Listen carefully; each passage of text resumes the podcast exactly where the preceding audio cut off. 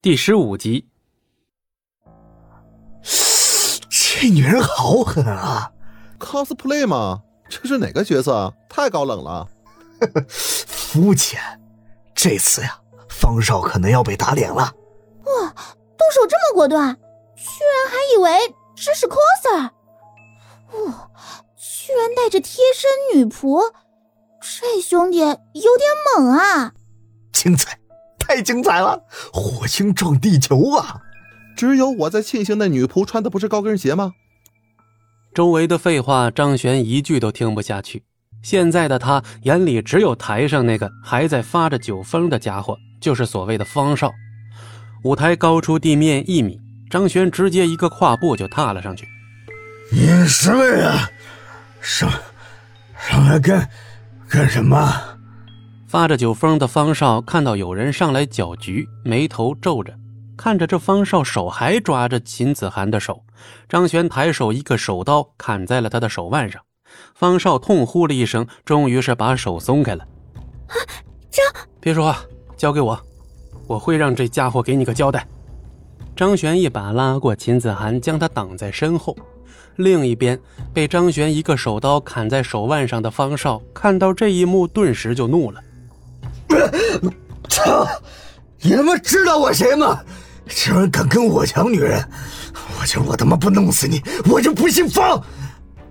张璇没有理会对方的威胁，先是温柔的看了秦子涵一眼，然后看向了一边的阿青。阿青，处理了他。是少爷。阿青深深的看了张璇一眼，回答了一句，掏出手机拨打了个电话。这件事情就交给你处理了。明天之前，我要一个结果。张璇对着阿青交代了一句，然后带着秦子涵离开。这时，一直觉得自己被无视的方少也是怒了。从小到大，他不说都是周围人的中心，但最起码也没被人这么无视过。更何况现在居然有人敢当着他的面抢他看上了的女人，这他能忍吗？这不是打他的脸吗？在这个城市，还有人敢当着他的面抢他看中的人？我不说话，你们是当我不存在吗？小子，我说了，我这弄不死你，我他妈就不姓方。人呢？都给我叫过来啊！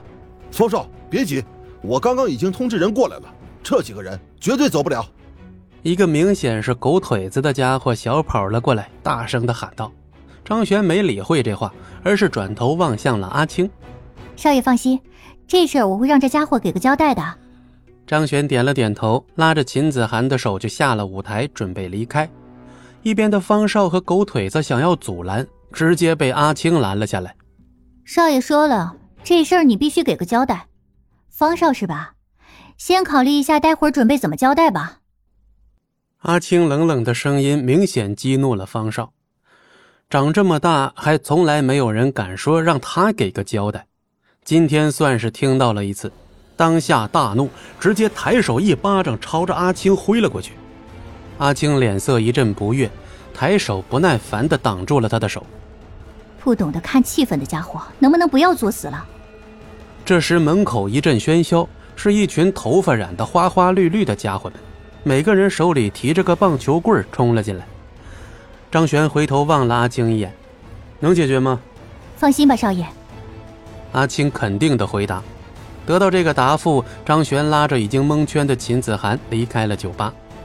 那群刚进来的小混混只顾着去救被阿青抓着手的方少，倒是没有人在意离开的张璇和秦子涵。